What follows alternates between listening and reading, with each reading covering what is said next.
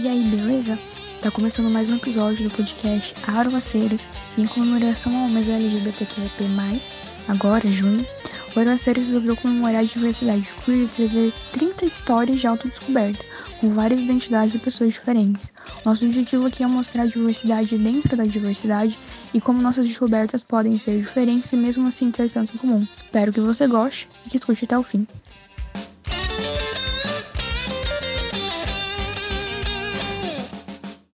Olá, meu nome é Luísa, tenho 19 anos, atendo pelos pronomes femininos a L dela e sou lésbica e ex-estrita, mas hoje eu vou falar apenas sobre a primeira. Desde criança, eu sempre me atraí mais por, por, personagens femininas. Parece clichê, mas é verdade. Laura das Wings, Atena de Cavaleiros do Zodíaco, Carla dos Rebeldes Brasileiros. Em toda mídia que eu consumia, eu sempre olhava para as mulheres. E sinceramente, até hoje, eu não consigo imaginar como seria olhar para os homens assistir algo. Quando eu era mais nova, eu ainda não sabia o que isso significava e nem que isso me causaria tantos problemas. Aos 14 anos, eu fingi ter o crush um menino da minha sala. Todas as meninas estavam perdendo bebê, conversando sobre garotos, e eu me perguntava perguntava por que, que, eu não sinto isso. Elas gostavam desse menino, que elas diziam ser gatinho, e eu só conseguia pensar na menina da sala do lado. Nessa época, eu decidi inventar um namorado virtual que seria um ano mais velho que eu e que gostava muito de mim. Pelo menos, com alguém inventado e que supostamente morava longe, eu conseguia fingir que era igual a ela sem ser pega na mentira elas nunca descobriram. Com 15 anos, eu percebi que realmente gostava de meninas romanticamente, e foi quando eu admiti isso para mim mesma com todas as palavras: eu gosto de meninas, e finalmente me entendi como sáfica, apesar de só me reconhecer como lésbica aos 17 anos, por causa de toda aquela pressão social que colocam em cima das garotas nessa época. Cadê os namoradinhos? As tias perguntam. Se aparecer com um menino em casa, eu quebro ele, diziam os tios e primos. Acho que eu ainda queria dar,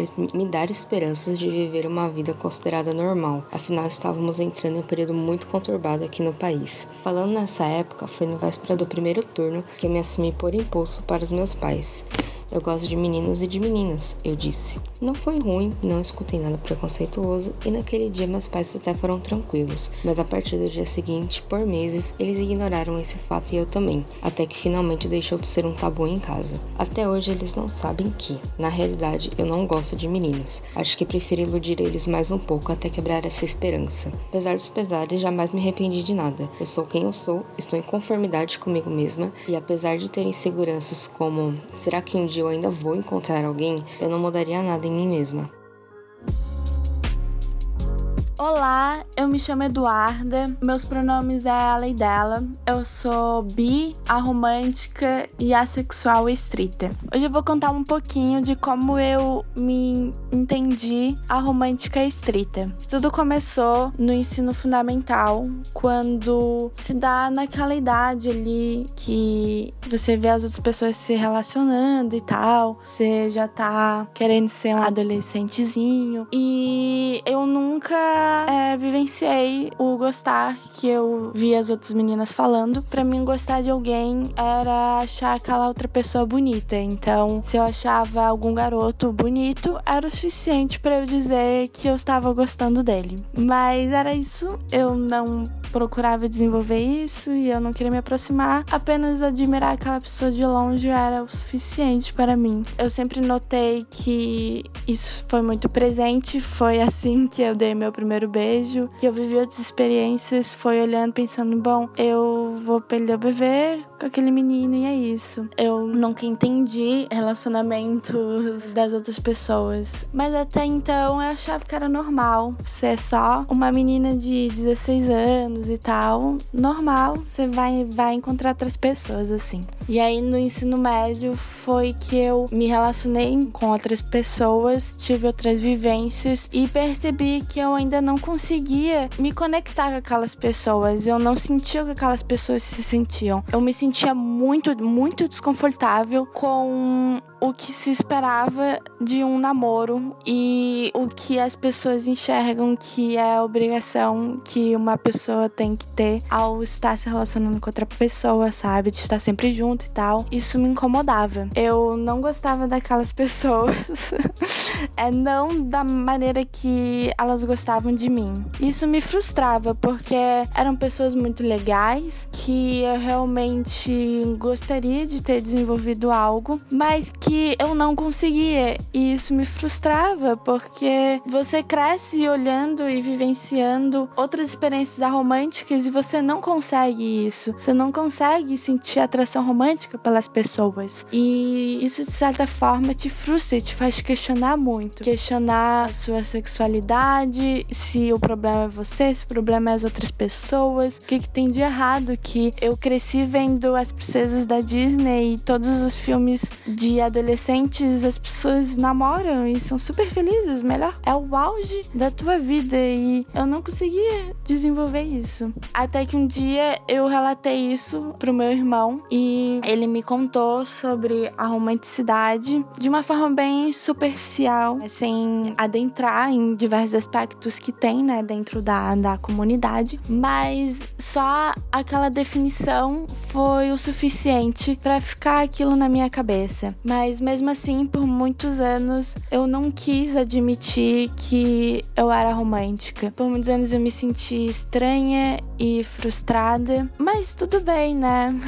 Fui seguindo a vida. Também não era algo que eu perdia muito tempo pensando, assim. Estudo sempre foi algo muito mais essencial, podemos dizer assim. Até que um dia eu me relacionei com alguém muito legal e essa pessoa me pediu em namoro e eu não aceitei. E aquilo me deixou muito triste, porque não aceitar aquele namoro foi eu dizendo para mim mesma que tava na hora de eu entender as coisas, sabe? Porque eu já tava há um ano de papo com aquela pessoa, assim, claramente ela já sentia é, sentimentos por mim e eu não sentia nada, eu não tinha vontade de estar no relacionamento. Isso foi um ponto muito importante para eu aceitar que tava na hora de eu finalmente me entender, porque eu não conseguiria vivenciar qualquer coisa se eu não me, me entendesse. Foi fundamental eu conversar com uma amiga naquele tempo, ela me apoiou e disse que, independente do que eu era, se eu era romântica, eu tinha que me aceitar. Foi muito engraçado, porque isso foi a gota d'água, assim, podemos dizer assim. E aí, desde isso, eu pesquisei, eu, principalmente no, no Twitter, eu encontrei outras contas, outras pessoas, e eu vi que eu não tava sozinha. Foi muito, muito importante isso. Foi graças a essas pessoas que eu consegui, hoje em dia, ser feliz com quem eu sou. E entrar no Aeroceiros e consumir ainda mais conteúdo sobre isso, principalmente nesses dois últimos anos, foi essencial assim para eu conseguir poder dizer que eu sou a romântica estrita e eu tenho muito, muito orgulho disso.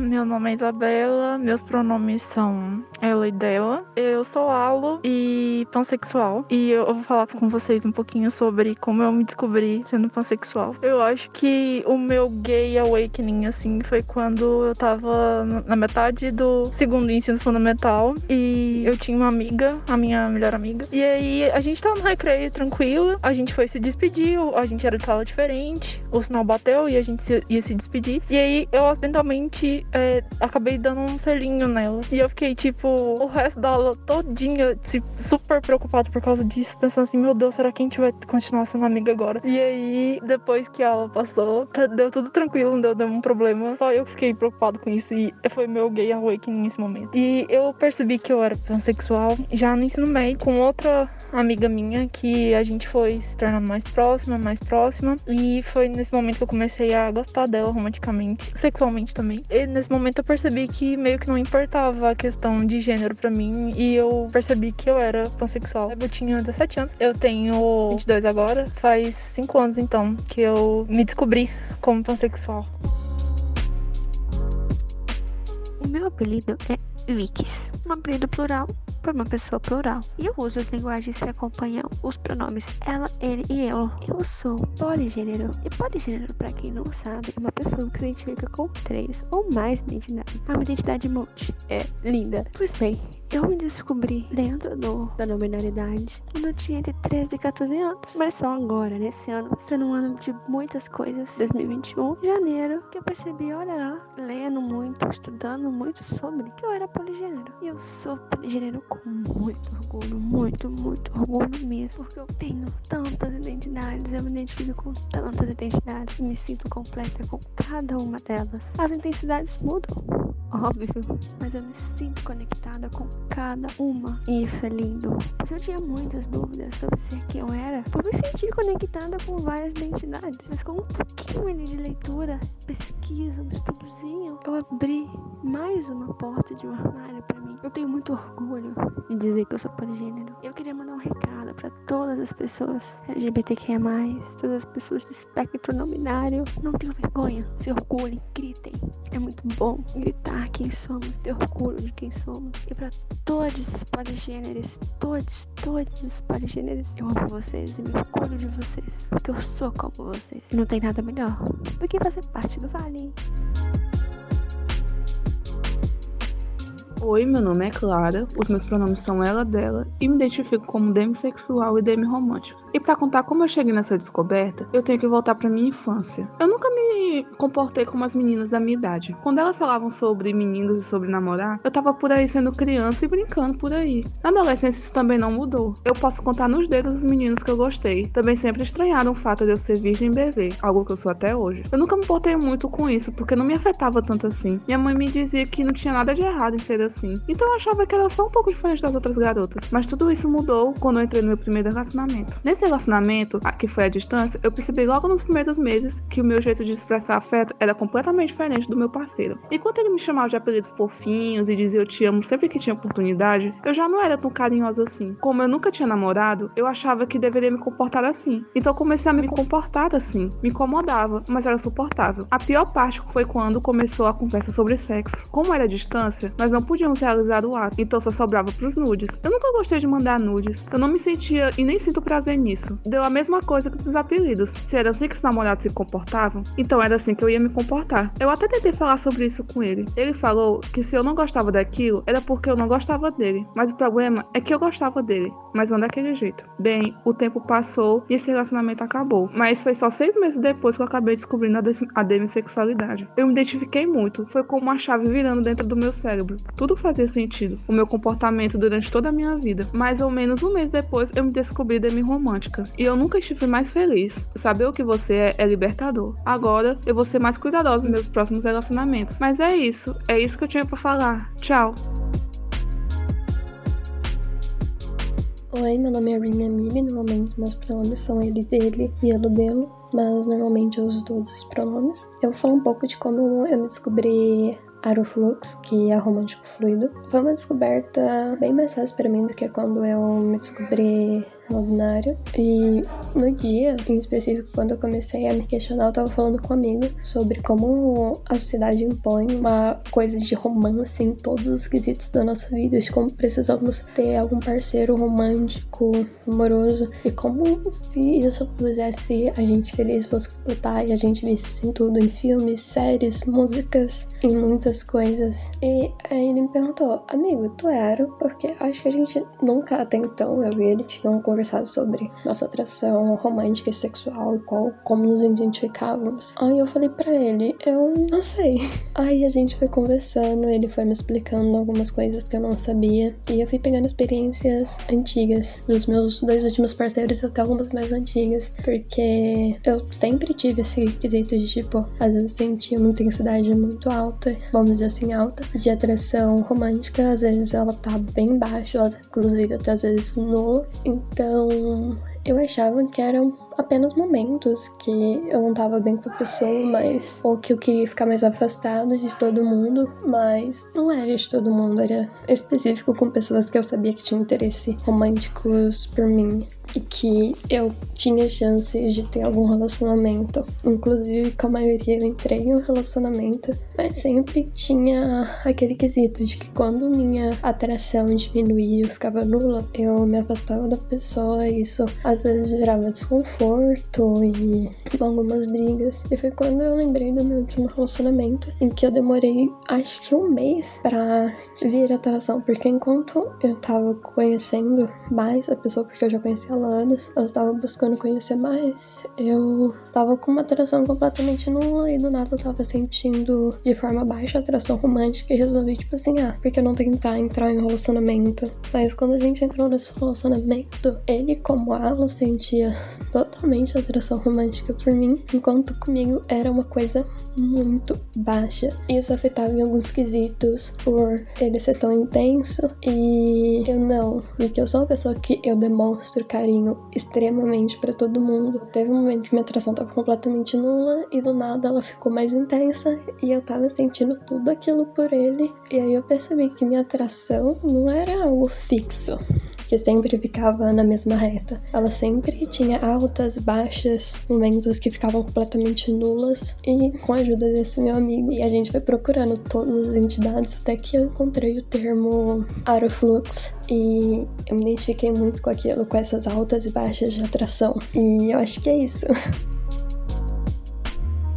Eu sou a Lua, meu pronome é ela, artigo A, reflexão general. E eu vou falar de como eu me descobri assexual estrita. Desde sempre eu tive aversão a sexo. Minha mãe me contou que quando ensinaram na escola de onde os bebês vêm, eu cheguei em casa com a cara assustadérrima. Nas aulas de biologia sobre genitais, eu sempre fiquei extremamente desconfortável. E nunca gostei que falassem sobre sexo perto de mim. Um tempo eu defini minha sexualidade como hétero, que não queria transar. E sempre respondia isso quando me perguntavam. Um dia eu tava conversando com uma amiga sobre sexualidades e tal, e resolvi pesquisar mais sobre isso. Então achei a sexualidade e na hora me identifiquei. Eu fiquei pensando sobre, sabe, tipo, será que eu sou? Comecei a pesquisar mais e mais e mais, comecei a seguir pessoas assexuais e eu fui cada vez entrando mais na comunidade. Eu descobri muitas coisas sobre sexualidade que eu não sabia. Que, por exemplo, nem todos têm aversão a sexo que nem eu tenho. Eu não esperava que eu fosse fazer tantas amizades incríveis causa disso. Eu aprendi a conviver diariamente com a cefobia, infelizmente. Mas eu também aprendi a ter orgulho de quem eu sou e nunca mais me senti quebrada, uh, porque agora eu sei que tem mais gente que é igual a mim, que eu não sou a única. E eu fico muito feliz também de muita gente vir falar comigo, perguntar sobre a sexualidade, porque quando eu me descobri, eu não conhecia ninguém assexual. E hoje em dia, muitas pessoas do meu círculo de amigos são e se descobriram graças a mim. Então, eu me sinto muito, muito, muito feliz de poder fazer com que as pessoas não se sintam quebradas. Se você ouviu até aqui, muito obrigado pelo apoio a esse projeto e ao podcast Aeroceiros. Esse também é um convite para você falar da sua descoberta e da sua vivência como queer, seja em forma de áudio ou texto. Feliz mês LGBTQIAP+, e até a próxima!